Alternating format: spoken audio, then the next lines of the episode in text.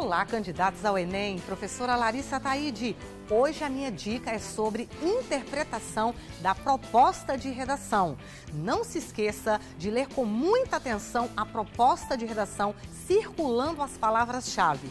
Por quê, professora? Porque essas palavras vão determinar a escolha dos seus argumentos. Tenha uma atenção especial com as primeiras palavras. O Enem tem usado temas que trazem palavras do seguinte tipo: desafios, caminhos, o papel, como. Na verdade, esses vocábulos acabam apontando para uma escolha de argumentos diferenciada. Então não se confunda. Quando a redação pedir para você falar sobre desafios, aponte os problemas como foco da sua redação.